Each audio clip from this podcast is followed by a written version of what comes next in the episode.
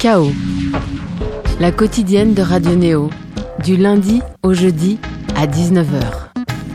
Bienvenue sur Radio Néo à Bourges sur le 100.0 à Toulouse sur le 94.8 et vous venez de nous rejoindre à Paris sur le 95.2. Il est 19h et c'est l'heure de Chaos, la quotidienne culturelle de Néo. Le Chaos de ce soir remonte aux origines de l'art théâtral comme propose de le faire la nouvelle pièce de notre invité Maxime Curvers, Naissance de la tragédie.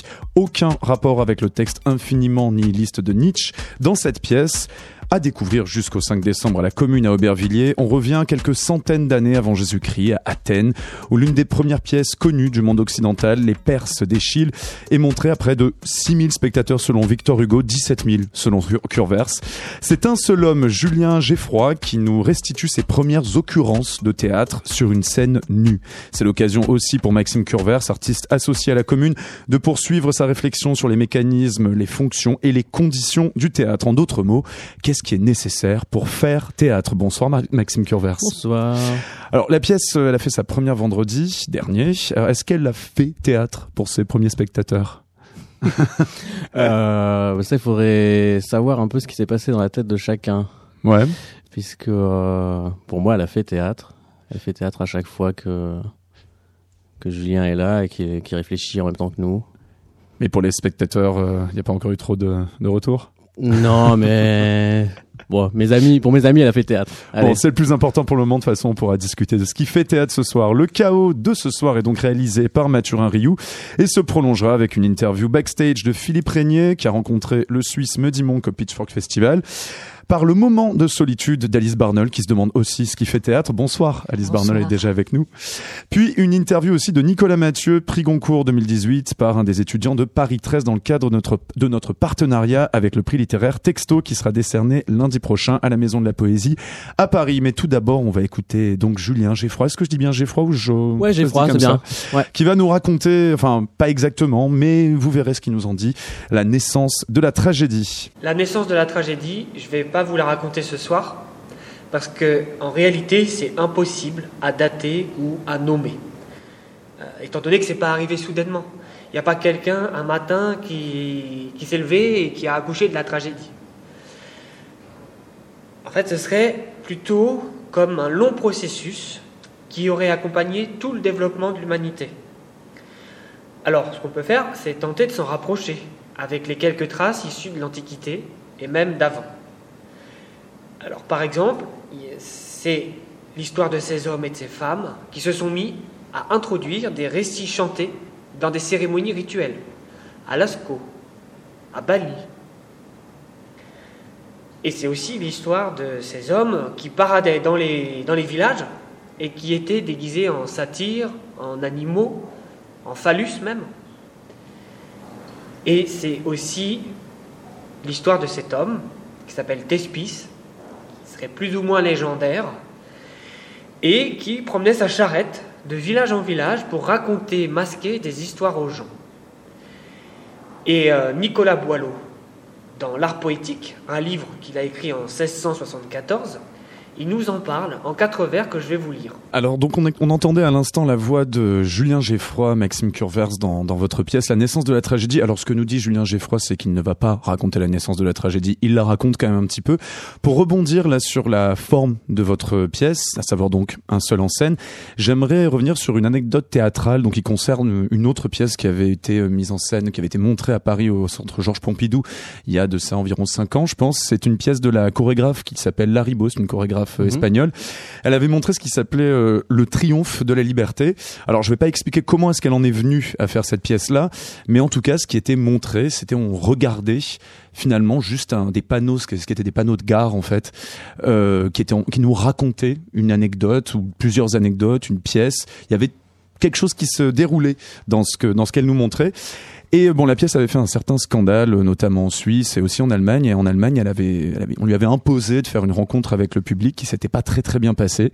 Et euh, à un moment, justement, quelqu'un reprochait que ça ne faisait pas théâtre du tout, c'est-à-dire qu'il n'y avait pas de personnage, qu'il n'y avait rien, enfin vraiment que qu'on pouvait pas prendre ça comme du théâtre. Et là, Ribot avait réagi en disant, mais je sais pas, les personnages, vous avez lu ce texte ou le texte que je vous ai donné à lire Ben il a dit oui. Ben vous les avez imaginés. Il a répondu oui. Donc dans, dans le dans le public. Et elle a dit ben là, ça fait déjà théâtre. Je me demandais pour commencer, euh, Maxime Curvers, si finalement ce que vous euh, suscitez aussi, même si dans la naissance de la tragédie euh, il y a quelqu'un sur scène, hein, c'est quand même vraiment l'imaginaire et la subjectivité du spectateur qui est un peu votre matière première. Non mais c'est oui oui c'est exactement ça. Euh, bon la, la pièce de Larry Bott je l'avais vue hein. Hmm. Euh, C'était pour moi une des plus grandes pièces de théâtre de la saison d'ailleurs. Hmm. C'était dans le Euh, festival d'automne aussi. Ouais. Et euh, j'y avais pas pensé d'ailleurs en, en travaillant sur la, la naissance de la tragédie. Mais il me semble que l'opération c'est la enfin l'opération élémentaire c'est la Mm. même hein. C'est la même que que la Bott et c'est celle qui dit que euh, pour faire théâtre euh, il suffit d'être là tous ensemble et euh, chacun avec nos imaginaires singuliers et euh, de les collectiviser. Mm. Et voilà, ça suffit. Alors, est-ce vraiment le cas? Parce que finalement, quand je lisais le texte de, de salle, donc de, de votre pièce Maxime Curvers, vous disiez que finalement, le- la donnée minimale, c'est qu'il y ait un comédien qui rentre sur scène et qui dise un texte. Est-ce vraiment le cas Finalement, la situation théâtrale, elle est, elle est déjà, elle est déjà là. Ouais. Sans ça, Ouais, mais euh, oui, bah à chaque fois on est coincé quand, quand on veut travailler sur quelque chose de racinaire comme ça. Mhm. À chaque fois on est coincé euh, vis-à-vis de la question quel, est, quel élément on, quel élément on garde. Mhm. Bon moi c'est quand même la, la, la le sujet de la pièce, je pense que c'est euh, c'est Julien en fait. Hein.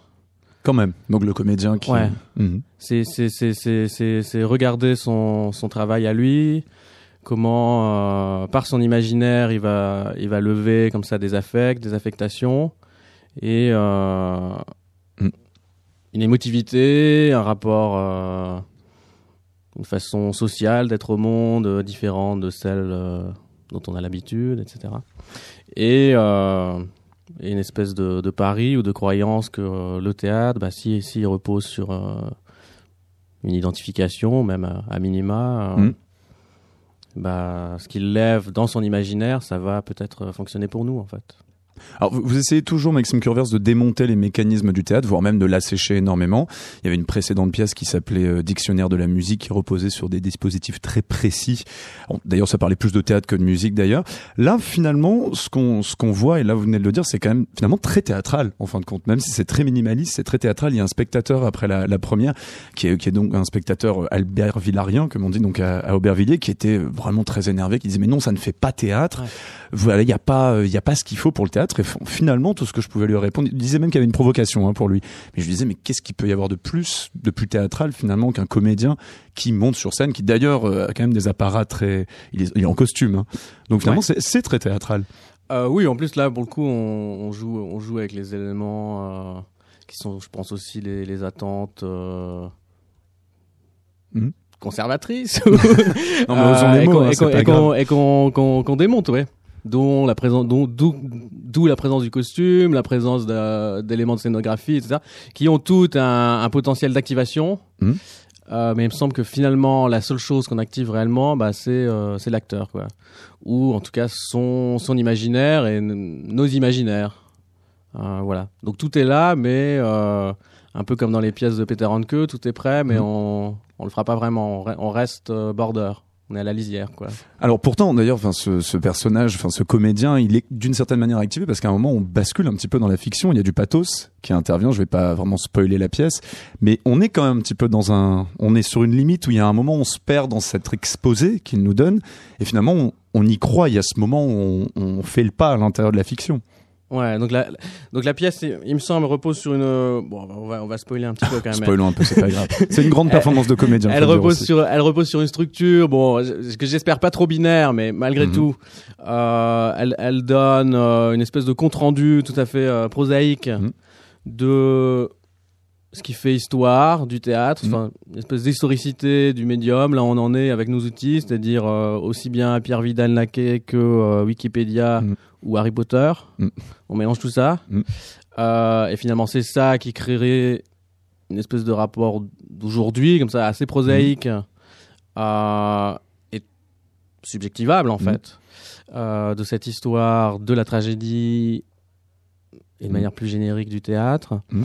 Euh, donc il y a une partie, on va dire, comme ça, pédagogico, euh, Mhm. Oui, bien sûr, mais on, on apprend beaucoup de choses, hein, vraiment. Euh, bon bah ça c'est super déjà. et, euh, et évidemment c'est- ce descriptif est à la fois contextuel, Mm. où ça s'est passé, cette, cette plus ancienne pièce qui a eu lieu en 472 Mm. avant notre ère et qui était une représentation des Perses d'Échille. Mm. Euh, donc on, on donne tout ce contexte-là, l'acteur rentre et puis explicite que euh, ça a eu lieu Mm. au tête de Dionysos, à Mm. Athènes, etc. Euh, donc effectivement, on apprend des choses que peut-être on ne savait pas. Mm. Et si on les connaît de toute façon, on Ça fait toujours plaisir. voilà. ouais.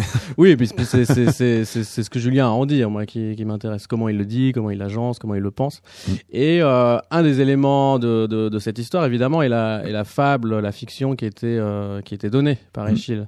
Donc là, on rentre, mais c'est bon collatéral. Enfin, c'est un des éléments du dispositif. Il y a, il y a une fiction. Euh, ils n'avaient pas encore inventé le théâtre post-dramatique là, à Mm. l'époque. Mm. Euh, et donc, euh, comment on fait sur, ce- sur cette base de, de storytelling pour euh, raconter une fiction sans Mm. vouloir trop y rentrer, incarner les personnages ou quoi? Donc, euh, Julien est à la lisière, mais évidemment, ce qu'il lève en, en nommant les choses bah, vient l'affecter. Donc, Oui, est-ce que on c'est oui, de la fiction ou est-ce qu'il reste, est-ce qu'il reste au bord? Mais il se laisse émouvoir. Oui, lui-même en tant que Ouais. en tant que comédien, encore euh, en- enraciné dans le réel. Ouais. Donc là, ça c'est la deuxième partie, plus ou moins. Et euh, bon, moi je pense que euh, elle n'est elle est, elle est, elle est pas plus fictionnelle que, Finalement que la première. la ouais. première. Alors il y a, il y a aussi quelque chose d'extrêmement théâtral finalement, c'est que c'est un vrai seul en scène euh, d'un comédien. Enfin c'est une figure théâtrale ça qu'on qu'on qu'on fait depuis très très longtemps. Il y a vraiment cette notion de un peu de défi au comédien puisque là, comme vous venez de le dire Maxime Curvers, visiblement ça change un petit peu son espoir. Il, il restitue ce qu'il sait de ces- cette naissance donc de la tragédie, de, de l'origine du théâtre. Et c'est vraiment il y a ce c'est très théâtral, c'est ça que je veux dire. C'est- On est vraiment un peu en premier degré dans le théâtre finalement. C'est pas une provocation. euh, Non, non, pas- il n'y a, Formaliste, pas- a de euh, provocation du tout. Il n'y a pas de provocation du tout. Il y a plutôt la croyance que euh, il suffit de pas grand chose en fait Mhm. pour faire théâtre. Il suffit, bah, il suffit de la croyance en fait, à Mhm. vrai dire. La croyance, c'est une espèce d'ouverture de l'imaginaire et euh, une possibilité de rephraser euh, la pensée au moment réel. Voilà. Donc, euh, enfin, moi, je vois pas où est la provocation là-dedans, effectivement. Oui, surtout qu'on a une vraie performance de comédien quand même. Ouais. Ouais, j'espère. bah oui, tout de même. Il y a, il y a justement ce, le dispositif scénique, il est extrêmement minimaliste. Il n'y a rien sur scène, sauf, alors ça, je me suis posé la question, est-ce que le, les, les panneaux qui ne tombent pas, enfin, les rideaux qui sont là, sont celles de la pièce précédente ou de la prochaine, ou bien justement qu'ils ont été délibérément laissés là, ou qu'ils ont été mis, ils, ne, ils ne sont jamais euh, tirés, enfin, je veux dire, ils sont jamais montrés à la fin. Ouais, donc ce sont des toiles peintes essentiellement, des euh, ce qu'on appelle en scénographie classique des, des horizons Mhm. qu'ils ont stockés, le cintre dans les cintres, donc ce qui est cette Mhm. partie qui est en l'air qu'on ne voit pas du théâtre où on stocke euh, dans les grands opéras, dans les Mhm. grandes maisons, tous les décors. Euh, et donc là, l'opération c'était à la fois d'être comme en résidence dans un théâtre, c'est-à-dire qu'il Mhm. ne nous appartient pas, et Mhm. donc avoir euh, comme ça au-dessus de nous tout ce potentiel théâtral qu'on n'activera jamais. Donc différents décors, d'anciennes pièces. euh, bon, connoté plutôt euh, presque 19e-iste ou quelque chose comme ça. Et par là, d'avoir au-dessus de la tête du comédien aussi toujours une espèce de rapport, euh, une, une historicité du, du médium, Mhm. euh, de, le ren- de renvoyer cet espace, cette, euh, ce, ce- ce plateau à, à sa fonction euh, unique, sa fonction en propre, qui est théâtrale. Oui. et rien d'autre. Mais après, il y a, il y a un peu un espace de, de fantasme, forcément. On passe euh, quand même beaucoup de temps à imaginer avec ce personnage-là. Donc, c'est ce qu'on disait au début, un petit peu ce qu'expliquait Larry Bott. C'est qu'on a vraiment, c'est notre imaginaire qui est, qui est, qui est convoqué. C'est, c'est un espace de, de projection, de fantasme, finalement, le- l'espace scénique. Comme oui, ça, moi je pense, je pense nu, que ça, la tension qu'il y a entre cet espace vide et ces toiles peintes suspendues et l'acteur tout seul Mm. au, au cadre, au bord, au bord du plateau comme ça, euh, ce que ça, ce que ça vient poser, c'est notre, de toute façon, notre désir de, de, de spectacularité en fait, Mm. même si c'est mental. il est mental sur, en l'occurrence. Après, c'est comme on disait, faut y croire. Ouais. Le, le- ce, ce travail sur la specta- spectacularité, justement, Maxime Curvers, vous, vous le développez, vous essayez de, de, de ronger l'os un petit peu. Comment vous voyez ça vous? Ronger l'os pour donner des expériences pour vraiment se situer vraiment à l'essentiel des choses. En essayant de un petit peu de déconstruire ce qu'on attend du théâtre Est-ce qu'il fait spectacle ou non? Ah bah je sais, je, dois dire, je sais pas si c'est une volonté en, réalité. C'est peut-être euh, que moi mon mon rapport à la spectacularité se situe exactement ici en fait, c'est-à-dire euh, dans quelque chose de très euh, petit. c'est-à-dire c'est pas c'est un vœu d'Arte Povera ou pas ou bien? Oui, je pense que je pense que il y y a, un enjeu en fait, ouais, à revendiquer sa propre pauvreté en art. C'est-à-dire que c'est c'est une c'est une implication politique clairement. Oui oui, je pense. C'est pas c'est pas un choix qui esthétique donc du tout. C'est vraiment c'est là c'est ses moyens sont ce qu'il. Bah, le choix, du choix esthétique dépend dépend un choix politique, écologique, euh, voilà. Le spectacle quand même aussi c'est toute une esthétique du euh, du recyclage en fait. Mhm. Hein. Ces vieilles toiles qui sont pas à nous, qu'on a emprunté ou piqué à mm. d'autres théâtres en province, etc. Ce costume de tragédien, parce qu'il y a un costume de tragédien antique qui mm. est fait à base de bouts de récupération, mm. de vieilles pièces euh, du fin du siècle dernier, de cartons de bouteilles de vin, de espèce d'assemblage hétéroclite comme ça, et euh, même la, la pièce elle-même, un, un, assemblage hétéroclite, une espèce de palimpseste, un millefeuille, un feuilletage de euh, tous les éléments à notre disposition. Ça n'est que du recyclage, même le titre de la pièce. Oui, effectivement, oui. je pense pas que Nietzsche euh, réclamera de droit. Mais d'ailleurs également le, par rapport au, au costume du, du, comédien, donc Julien Geffroy, je crois qu'à l'époque, en fait, les, euh, les gens de théâtre, enfin au tout début, montaient sur des, je crois qu'on appelait ça des colutres. Des coturnes. Des coturnes, ouais, voilà. Ouais. Qui en fait là sont, sont faites de. Ce sont des briques de yoga. Ce sont des briques de yoga. Ouais pour s'étirer en liège. Et, et d'ailleurs aussi, parce que donc on révèle pas grand chose donc de, de la pièce, mais euh, ce rituel du miel et du lait, c'est vraiment du miel et du lait qui sont amenés? Ah ouais, ça c'est la question qui fâche parce que euh, on a eu de longs débats sur le l'empreinte écologique de ce geste, etc. Donc le miel n'est pas vraiment du miel, mhm. c'est du sirop de fructose qui le remplace, mais c'est un pot de miel et le lait est vraiment du lait par contre. J'ai pas réussi à faire autrement. Bon ça, ce sera pardonné. Maxime Curvers. On fait une petite pause. Maxime Curvers musical. Euh, alors donc vous avez choisi comme euh, comme titre déjà un petit Alice Coltrane. Pourquoi donc ce petit choix?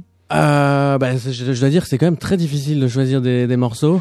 Pourquoi pas? Et euh... On, on, aime bien se demander un petit peu ce que les gens écoutent quand on les reçoit, surtout quand voilà, ils font pas de C'est ça que j'écoutais et je, je trouve ça parfait. Ok. Donc c'est issu de quel album? Je, je connaissais pas cet album-là.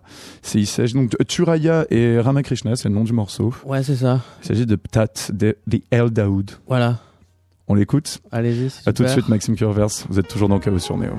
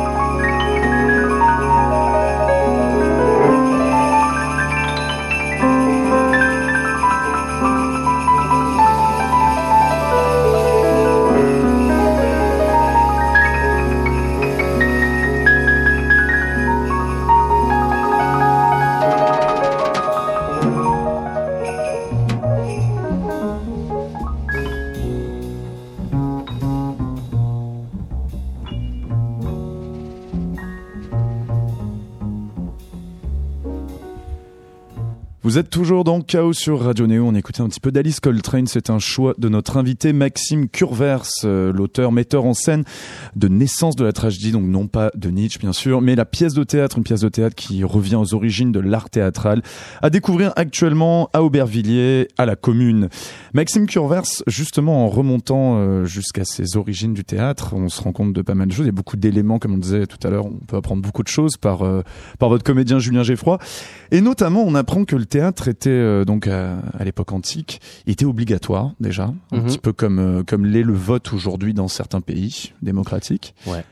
Euh, par ailleurs aussi, on se rend compte qu'il y avait pas mal de monde potentiellement. hein. Donc, comme je disais en début d'émission, euh, 6 000 euros selon Victor, euh, 6 000 euros, 6 000 spectateurs selon les les Victor Hugo et jusqu'à 17 000 environ selon bon des d'autres estimations. Et Ouais. euh, qu'est-ce que ça nous dit tout ça aussi? J'oublie aussi que le théâtre était plus ou moins gratuit, quasiment gratuit. euh, à Quasiment, on sait pas très bien. On sait pas, on, On sait sait pas, pas si- exactement, mais ouais. Ça dépend aussi à quelle époque on le pense. À l'époque des Perses, on sait pas très bien. Comme c'est le début, tout a pas été euh, consigné. Au bout d'un moment, ils ont installé, les Grecs ont installé ce qu'ils appelaient le théoricon, Mhm. qui était une espèce de subvention qu'on donnait aux gens pauvres Mhm. pour aller ensuite payer- acheter son billet. Donc on leur donnait l'argent et ils allaient le redonner euh, à la billetterie. D'accord. Voilà. C'était dans ce sens-là la subvention. Ah ouais, ça, ça, ça marchait quand même vraiment euh, Ouais.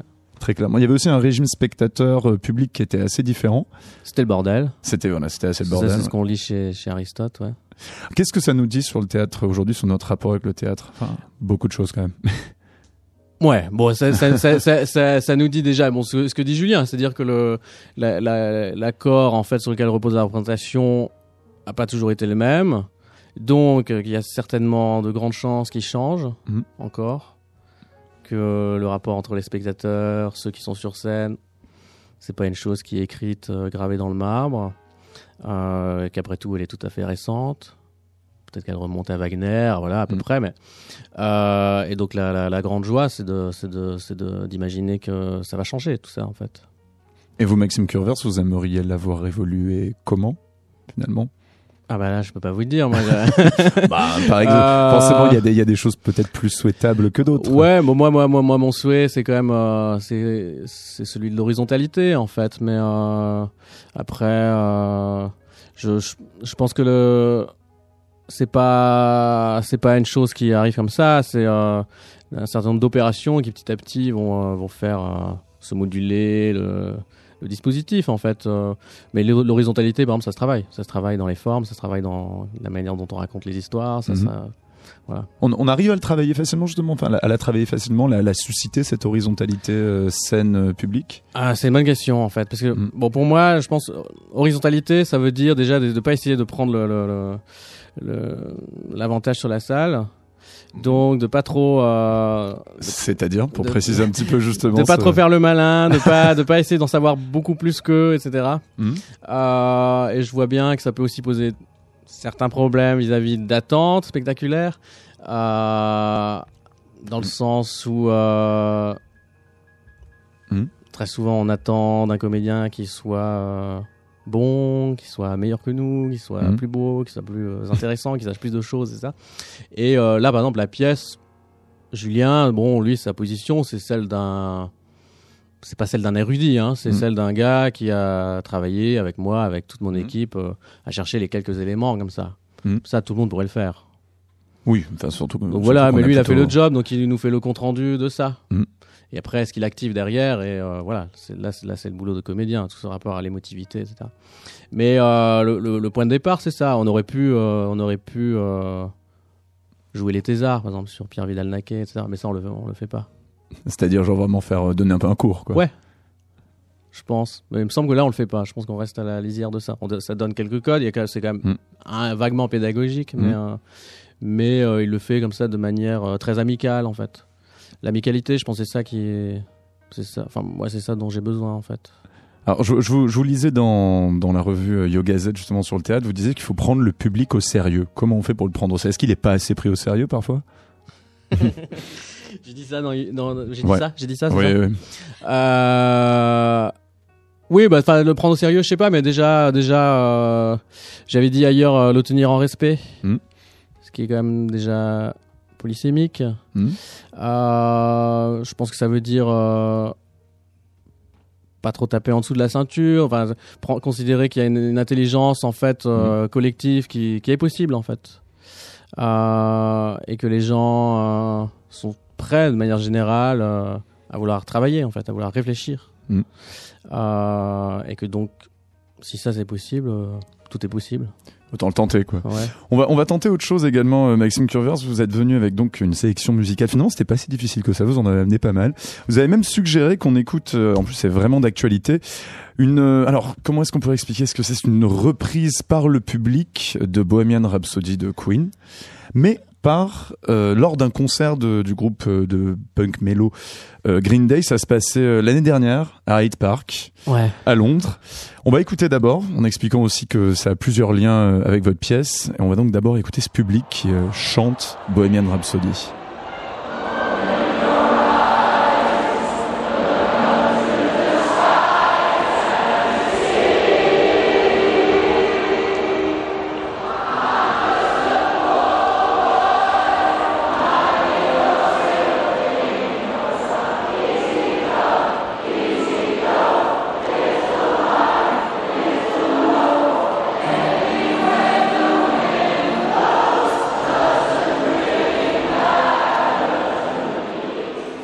Alors en fait, ce qu'on voit sur la vidéo, et c'est ce en quoi on peut faire un, un lien avec euh, certaines de vos pièces, Maxime Curver, c'est qu'il n'y a rien, en fait, sur scène. En l'occurrence, le- Green Day n'est pas encore sur... euh, Voilà, il y a leur set Ouais. qui est en attente. Et on voit le, le public, je sais pas combien ils sont, des milliers. Hein. Bah justement, à mon avis, ils sont bien largement 17 000 pour le coup. Ouais, même bien plus, je pense. Et euh, donc j'im- je sais pas exactement. J'ai découvert cette vidéo la semaine dernière, hein, pour tout dire. D'accord. Euh, je pense que l'actualité effectivement de Queen a aidé. Oui, bah ouais, forcément. Là, là, mer- merci pour ce, ce double strike là, vraiment. Euh, Mm. Mais j'étais euh, j'étais j'étais assez ému en fait en voyant la, la vidéo. Mm. Euh, parce que pour moi, elle venait taper quelque chose qui avait un rapport avec le, le spectacle sur lequel je, Mm. je travaillais. Donc il y a cette absence en fait. Mm. La scène est vide. Et il y a la mémoire. Donc, donc j'imagine j'imagine qu'ils sont en attente du concert de Green Day Mhm. et que comme souvent dans les concerts on passe des CD Mhm. euh, et euh, la majorité des gens ont l'air de connaître cette chanson bon on est en Angleterre Ouais. aussi hein. Bon, je pense quand même que pour le coup, elle est assez mondial. Ouais, hein. Quand on vrai. voit le succès du biopic euh, sur Freddie Mercury, Bon, moi je connaîtrais pas les paroles par cœur je et euh, là cette foule qui se met à chanter il y avait quelque chose comme ça de qui avait un rapport avec, pour, moi avec le spectacle qui était de, de, de, de performer la mémoire Mhm. Et mais de performer la mémoire à l'endroit où elle euh, pourrait avoir lieu, où ça Mhm. aurait pu avoir lieu. Et c'est ce que fait Julien pour moi. On le, cette pièce, on la joue dans un théâtre, on la joue, Mhm. c'est le même, euh, comme il le dit dans la pièce, c'est le même dispositif, il est Mhm. quasi inchangé. Et il y a une espèce d'idée folle comme ça que, euh, justement, c'est quasi inchangé. Et, et ce qui permet de faire en sorte que ça ne change pas, bah, c'est c'est la mémoire, justement. Euh, donc voilà, donc là je trouvais, euh, je trouvais qu'il y avait une opération similaire qui moi me, me touchait beaucoup parce qu'elle était prise justement en charge. euh, Là c'est la, c'est la pièce de la ribote, hein. elle est Mhm. prise en charge directement par le public. Il n'y a plus rien. Il y a aussi donc euh, le, le titre du morceau de Queen, euh, Bohemian Rhapsody, le rhapsode de Bohemien Rhapsode, je sais pas comment qu'on pourrait le traduire exactement. le Ouais, rhapsode est justement une de c'est- le, le, est justement une de ses premières formes de théâtre. Là, on est même avant la pièce d'Eschyle, puisque donc justement Julien Geffroy re- repasse un petit peu par ce moment-là où en fait il y avait des des saltimbanques un petit peu qui se baladaient de village en village pour montrer, euh, pour performer des histoires. Ouais, il passe par des figures comme ça, et notamment celle du, du premier soi-disant comédien qui serait apparu, qui, qui est Mhm. la figure de Thespis, Mhm. qui se promenait comme ça avec sa charrette de, de ville en ville, et qui trempait sa main vite fait dans la boue comme ça, et qui s'en barbouillait la, la face. Et euh, de la sorte, il a inventé le, le masque. Il a inventé le masque, et je pense que il a inventé le masque puisqu'il a inventé avec cette boue une- un principe de modification de son visage et euh, une manière de parler, euh, de, de nommer des récits à la première personne et de de faire, de, de dire un jeu qui n'est pas lui en fait. Euh, donc ça c'était Spice, mais, le, mais la figure du rhapsode aussi, moi, euh, c'est vrai. Enfin, j'y avais pas pensé hein, en vous, voyant cette euh, vidéo, mais bon, moi, elle m'intéresse aussi par, par rapport à ce que fait Julien et euh, par rapport à ce qui a été théorisé aussi par Goethe et Schiller. En fait, ont repris Mhm. cette, cette histoire de la figure du rhapsode. Et euh, dans, dans, dans leurs conversations, ils ont des conversations à la fin 1798 par là. Mhm. Euh, et euh, ce qu'ils nomment ensemble. il euh, nomme deux postures de jeu, qui est celle du Mhm. mime et celle du rhapsode. Le mime est celui qui incorpore tout, qui, Mhm. qui justement parle à la première personne, il fait croire qu'il est Hamlet, ou il fait croire que... Et le rhapsode est celui qui reste en, commentateur, en commentateur. Il pourrait, euh, et il pourrait, euh, ils disent, Goethe et Schiller disent que le rhapsode pourrait rester derrière un rideau, parler derrière un rideau, le rideau serait fermé, il y aurait l'acteur derrière, et juste euh, par le récit, il s'adresserait comme ça à l'imaginaire des spectateurs, Mhm. et ça suffirait à faire un- ce type de théâtre-là. Et donc évidemment, moi, c'est à ce type de théâtre que je crois que je me suis euh, identifié.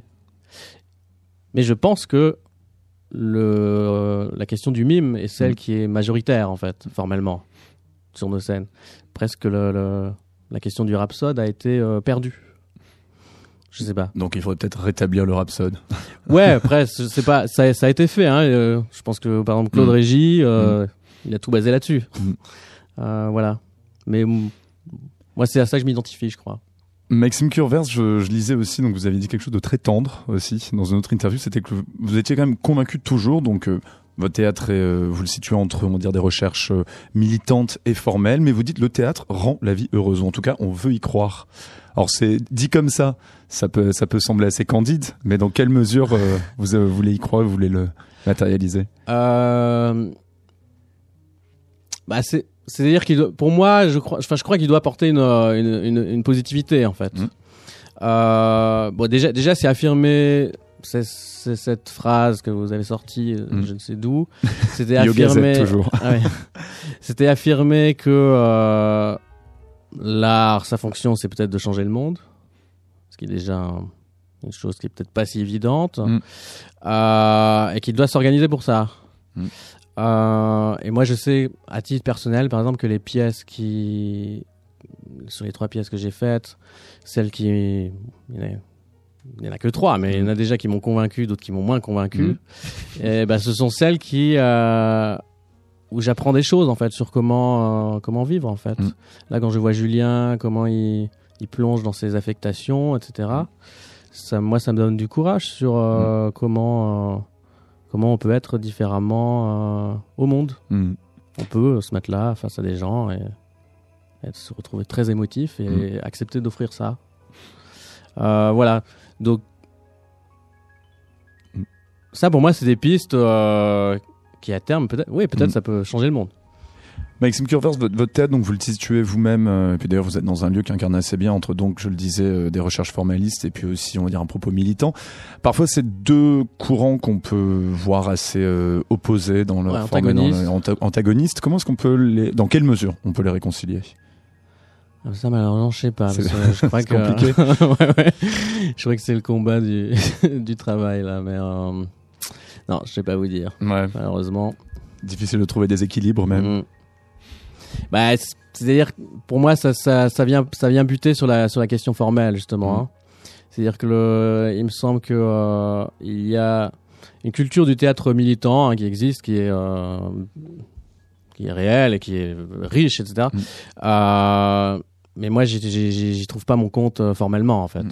Et, je trouve, et je trouve même euh, très souvent que formellement, euh, c'est un théâtre réactionnaire, en fait, Mhm. formellement.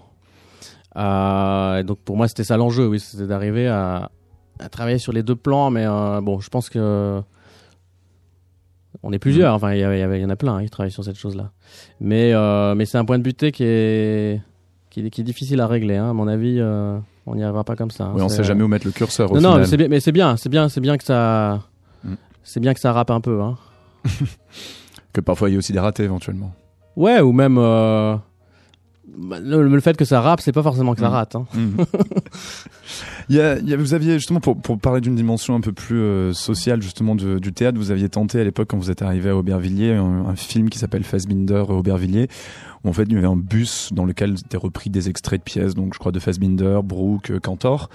Cette expérience elle a donné quoi pour vous? Et puis c'était aussi donc une, une occasion d'aller de ramener donc toujours cette, cette euh, on va dire ce, ce, ce- cette ambition démocratique de, des théâtres euh, décentralisés. C'est une manière un petit peu de la, de la de l'activer peut-être. Ah, Qu'est-ce que ça a donné finalement ce film? Ça a donné lieu à un film finalement. Ça a donné lieu à un film, et après ça n'a plus rien donné, puisque je pense que c'était un échec. Mhm. je l'avais oublié celui-là d'ailleurs, je l'avais bien refoulé. Euh, Je- il faut- on, on peut me faire confiance. hein. Il avait été Euh, diffusé à la ménagerie de verre à Paris. Ouais, ouais, oui, oui. oui. Euh, mais sur, sur- sur cette ambition euh, démocratique, justement, Mhm. c'était, je pense que l'échec, c'était, euh, c'était, euh, c'était de prendre ça en, en ironie. Moi, mon Mhm. postulat, c'était d'affirmer que le- il y avait une histoire de la décentralisation qui était morte, Mhm. qu'il fallait l'accepter, que c'était comme ça, que donc il fallait euh, repenser différemment, reconstruire euh, euh, et retravailler avec des choses qu'on ne connaissait pas encore. Mhm. Euh, je pense que ça c'était le, le postulat, donc d'où l'idée d'aller amener ce théâtre dans les bus, ces- ces mises en scène reconnues par les, les érudits dans les bus, un public euh, qui n'était justement pas un public de théâtre, euh, qui sont qui est un bus en fait qui circule dans les dans, les- dans, dans des villes très populaires. Mhm. Euh, bon, il n'y avait pas que Aubervilliers, mais on Mhm. allait à Saint-Denis, on allait à Pantin. Et mais je pense que c'est dans la dans sa réalisation le le, le postulat, je l'ai pas je l'ai pas j'y ai pas cru assez en fait. C'est devenu une opération trop ironique presque. Donc voilà, faudrait que j'y réfléchisse. Mhm. Et, et pour rester sur une touche un petit peu sociale, donc actuellement le, le théâtre d'Aubervilliers, il y a un mouvement social de la part des, des salariés. Alors bon, sans devoir prendre position, ça pose forcément des questions d'ordre politique de créer dans ce dans ce cadre-là. Donc il y a un conflit qui est assez compliqué actuellement puisque ça oppose Marie-Josée Malice, la directrice, et les salariés. Il y a plusieurs réunions qui sont sont qui sont organisées euh, pour essayer un peu d'en découdre. Il y a des questions d'audit, etc. Puisque vous travaillez beaucoup sur la question de des cadres de production, Maxime Curvers, est-ce que forcément ça interroge un petit peu quand on crée dans ce contexte-là, et puis aussi pour toutes les personnes qui qui jouent actuellement, qui montrent des pièces. au- Oui, oui, bah évidemment, évidemment. Euh, moi, je vais je vais pas parler de la grève, mais euh, bon, ceci dit, moi, ça me pose une question par rapport. Vous, vous, vous me posiez la question justement par rapport à l'art qui peut changer le Mhm. monde, etc. Euh, si on croit que l'art peut changer le, le réel, Mhm. euh, je pense qu'il y aurait quelque chose à penser, comme des assises ou une réflexion, en tout cas commune, Mm. Euh, sur cette question. C'est qui serait est-ce que l'art peut changer le travail? Euh, Et donc, en commençant peut-être par repenser nos outils, justement, qui sont ces, Mm. ces- ces vieux outils issus de la décentralisation. Mm. Euh, si l'art peut changer le réel, peut-être qu'on doit commencer par ça. Et peut-être par se demander est-ce que tout va bien en fait? Est-ce que tout va bien dans le travail? Mm. Justement, faudrait demander directement, poser la question directement aux salariés de la commune Aubervilliers. Maxime Curvers, on va un petit peu basculer maintenant euh, sur de la musique, on va sortir du théâtre. On va passer à nos chroniques ce soir. Alors on va commencer par euh, une interview backstage qui a été faite par euh, Philippe Régnier. C'est un petit euh, flashback du festival Pitchfork qui a eu lieu à Paris. Alors bon, évidemment, ça fait un petit moment qu'il a eu lieu, mais euh, j'avoue que c'est moi qui ai oublié de diffuser complètement cette chronique au, au bon sur le bon timing. Donc on écoute euh, Muddy Monk, un artiste suisse dont on a pas mal parlé d'ailleurs aussi, qu'on diffuse sur Radio Néo. On écoute tout de suite l'interview de Philippe discrète, je promets de jamais me lasser de tes charmes. Toi et moi on s'aime. Muddy Monk, bonjour. Bonjour. Alors, on vous a connu euh, en particulier sur un titre euh, avec euh, Midsizer notamment. On se demande d'ailleurs pourquoi la rencontre avec votre musique et, et le milieu du, du rap? À la base, moi je viens du, de, la, de la création d'instrumental pour le hip-hop. Et à ce moment-là, en 2012, j'avais écrit à, à Échange pour euh, qu'il vienne euh, sur mes projets, et, enfin pour, pour lui faire écouter ma musique, parce que j'ai toujours envoyé ma musique aux gens que je valide dans le milieu et tout ça. Donc, vous lui avez fait écouter de la musique instrumentale, c'est ça? Voilà, ex- exactement. Et de là, il y a eu des premières collaborations sur mon projet Ipanema, qui était un premier projet. Et après, euh, par lui, j'ai rencontré Sizer, j'ai rencontré Money Banane et tout ça. Et après, on a fait le code tous ensemble. et depuis, on est connectés, quoi.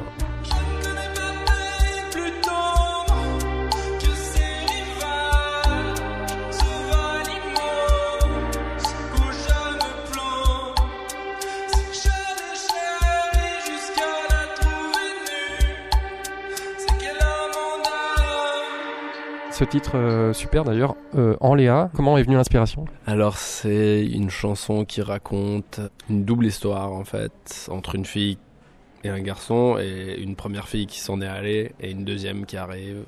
On va demander de réparer euh, l'âme de, ce- de cet homme. quoi. Thomas Corlin, un journaliste qui vous considère un peu comme Kavinsky Lofi, sorte de pop synthétique, un peu désabusé. Vous en pensez quoi de ce commentaire? Ça me va très bien. J'ai toujours fait de la production sans trop de prétention, avec les moyens du bord que j'avais, sans respecter forcément les démarches euh, standards de la production et tout ça. Il y a un côté très imparfait dans ce genre de démarche, mais il y a aussi un côté avec plus de magie que certaines productions trop professionnelles. Dans la production, c'est beaucoup des, choses séquencées, des choses euh, posées sur des grilles et comme ça. Et je pense que la voix, c'était peut-être le seul instrument que je pouvais finalement euh, plus ou moins maîtriser au feeling et, et y aller comme ça. Donc, Et Trouver des textes, c'est pas, c'est pas inné, non? Comment ça se passe euh?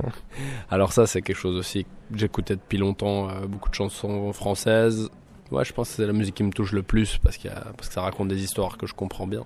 Ça, dès que je me suis dit, ouais, j'ai vraiment envie de pouvoir partager des émotions fortes via des textes et si j'arrive à le faire, je serais trop content. Euh, Ça, c'était, c'était vraiment une volonté, ouais. Est-ce qu'il y a des, des chansons françaises qui vous touchent en particulier? Euh, ouais, il y en a beaucoup. Euh, à la maison, on écoutait beaucoup euh, Woolsey. Euh, plus tard, moi, j'ai découvert euh, Bachung de mon côté. On écoutait Renault. on écoutait quoi Céline Dion. toutes ces choses que j'écoute encore maintenant. Francis Cabrel aussi. Alors justement, de Francis Cabrel, j'ai une phrase d'une journaliste encore, une, mais là c'est Violaine Schutz, qui parle de vous en une rencontre de Cabrel et Twin Peaks dans une voiture ambiance K2000. Qu'est-ce que vous en pensez? Alors, Twin Peaks, j'ai pas vu. J'ai vu beaucoup d'autres films euh, de Lynch, mais Twin Peaks, j'ai pas vu, donc je pourrais pas vous parler de ça. Mais euh, oui, il y a sûrement du, du Francis Cabrel dans ma musique. Enfin, j'espère. Et d'ailleurs, cette journaliste, euh, parce que je l'ai entendue, elle était sur Radio Néo, et elle disait donc qu'elle vous aime déjà, et qu'elle avait envie de pleurer euh, quand elle écoutait votre musique, et qu'il y a une sorte d'infini romantisme. Bah, c'est très flatteur. C'est une musique qui pourrait faire pleurer Dans quel état vous êtes en fait quand vous composez? Je suis très concentré, apaisé, un peu dans une bulle. euh, et certainement qu'il y a de la mélancolie, et de la- mais je suis pas en train de pleurer quand j'écris en tout cas. C'est plutôt un exutoire, euh, justement, je pense. Bon bah super, Ben, merci beaucoup en tout cas Muddy Monk. Merci beaucoup.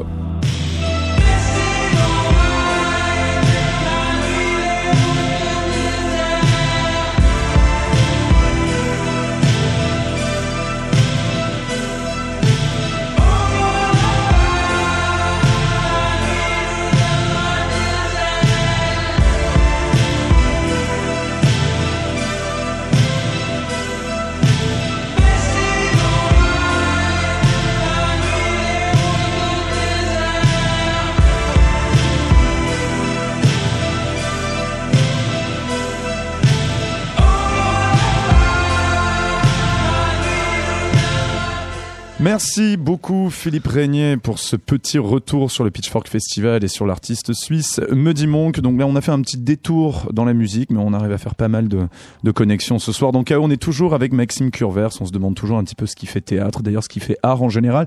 Et on va maintenant demander un petit peu ce qu'en pense notre chère Alice Barnol qui a vu également la pièce samedi dernier, La naissance de la tragédie à la commune d'Aubervilliers.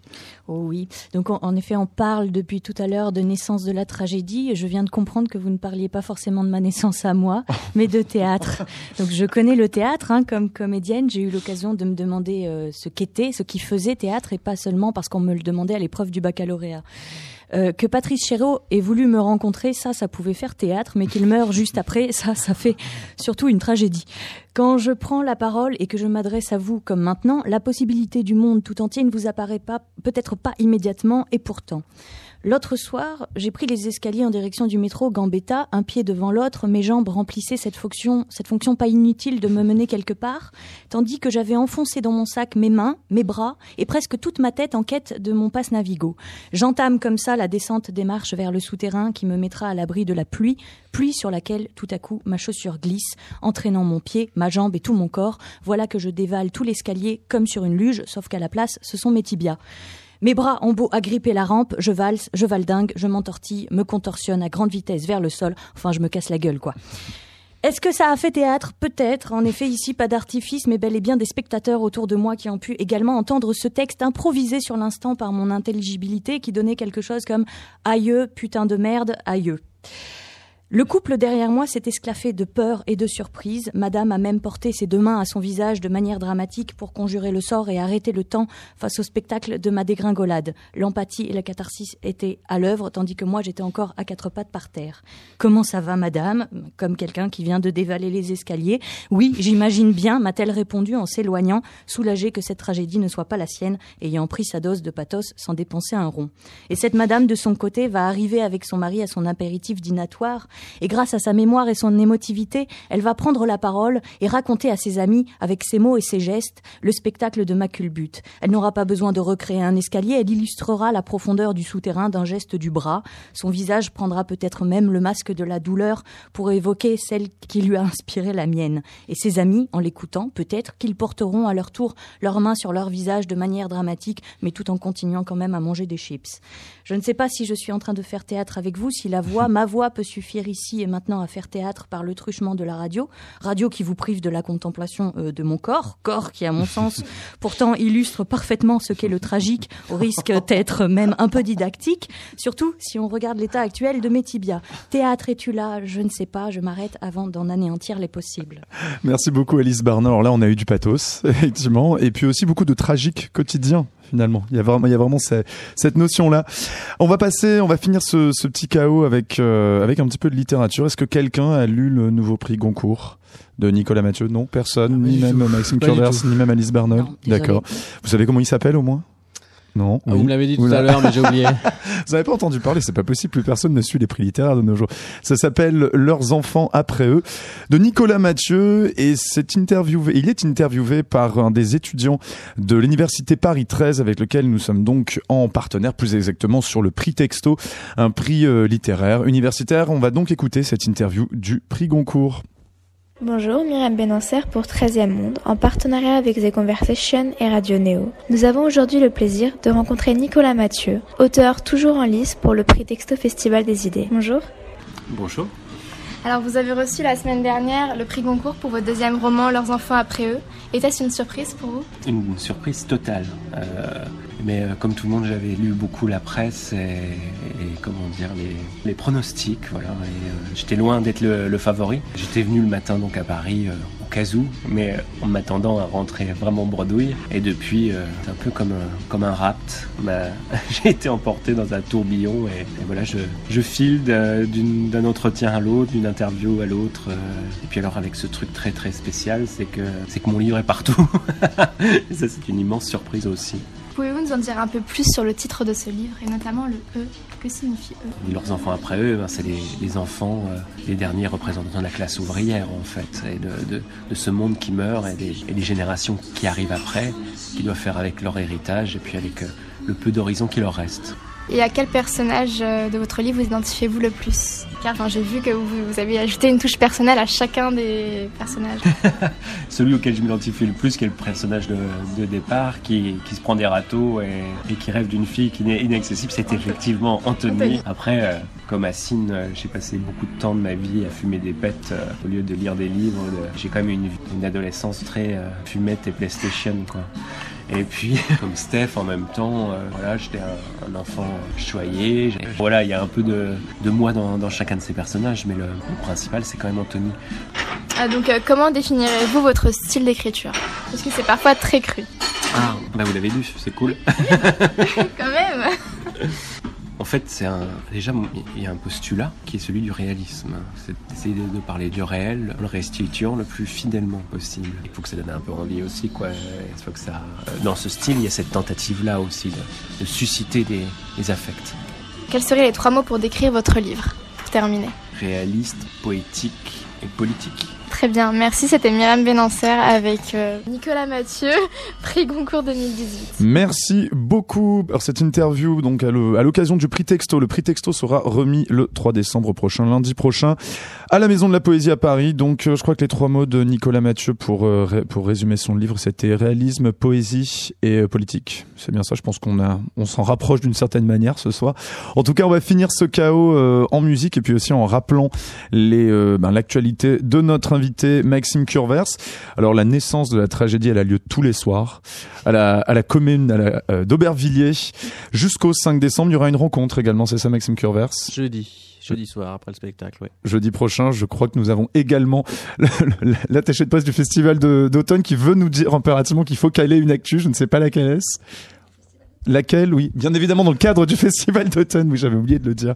Désolé, effectivement. C'est vrai qu'effectivement, on, oublie parfois que cette pièce a lieu dans le cadre du festival d'automne. Donc une rencontre qui aura lieu avec le, jeudi prochain. Ce sera le 29, enfin ce jeudi, ce sera le 29 novembre.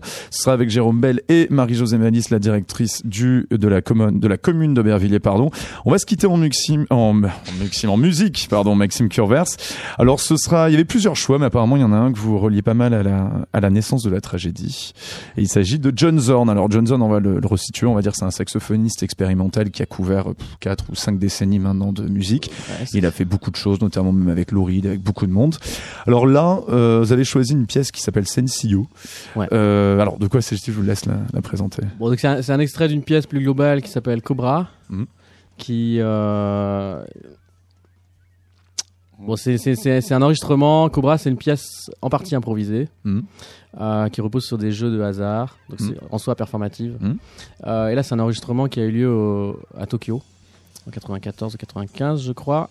Et, euh, et, donc, à ces jeux improvisés, de la typique de l'avant-garde, la new-yorkaise dans lequel Zorn s'inscrivait. Euh, on entend le son de shakuhachi, de flûte euh, japonaise. Euh, et donc là, je vous, je vous, avais envoyé cette musique parce que pendant le, travail, Julien, qui, Julien Geffroy, donc le comédien de la pièce, qui joue dedans, donc il était, était, très très impressionné par un, livre de William Marx qui s'appelle Le tombeau de Deep. Qui, qui, parle de la tragédie, qui, qui, qui, est une manière de se décomplexer en fait de, sur, sur les questions de la tragédie, où il explique que de toute façon on n'en sait rien. et que peut-être une, une, des façons les plus, euh, les plus judicieuses de se rapprocher de ce que ça a pu être, c'est d'aller voir le, le no japonais. Mhm. euh, et d'aller voir notamment l'inscription du no japonais dans les lieux, dans les temples, euh, dans les campagnes japonaises, de voir les stèles en fait, et de voir comment des personnages de no ont ensuite eu une stèle rituelle, mhm. comment le, la fiction a nourri le, le réel. Et peut-être que des fois d'ailleurs on n'en sait rien, peut-être que c'est la, Mm. le réel qui a nourri la fiction. Enfin, voilà, c'est une espèce, de, mm-hmm. espèce de, va-et-vient. Et euh, il me semblait que là, ce morceau, il... peut-être qu'il pouvait témoigner de cette espèce de syncrétisme-là dans une bonne tension aussi parce que c'est quand même du John Zorn et ça reste performatif donc ça en soi euh, oh bah ça va on a, je pense que ça boucle parfaitement tout ce qu'on aura dit ce soir. Merci beaucoup Maxime Curvers mais de rien c'est moi qui vous remercie. On se sera décomplexé sur la tragédie ce soir. Merci beaucoup merci également à la réalisation à Mathurin Rioux. Merci également à notre chroniqueuse Alice Alice j'allais dire Coltrane mais non c'est Alice Barnold puisqu'on a écouté du Alice Coltrane plutôt. Et également merci à Philippe Régnier aussi pour son interview backstage et merci aussi au prix Texto aux étudiants de Paris 13. Euh, vous pouvez retrouver cette émission demain en rediffusion à l'antenne à 13h et sinon bien évidemment sur notre site radioneo.org ainsi que sur toutes les plateformes type Spotify, Deezer et compagnie. Et nous nous retrouvons euh, demain à la même heure à 19h donc à vous passer une très bonne soirée. Retrouvez la playlist habituelle de Radio Neo juste après ce petit moment de performance No avec John Zorn. Bonne soirée sur Neo.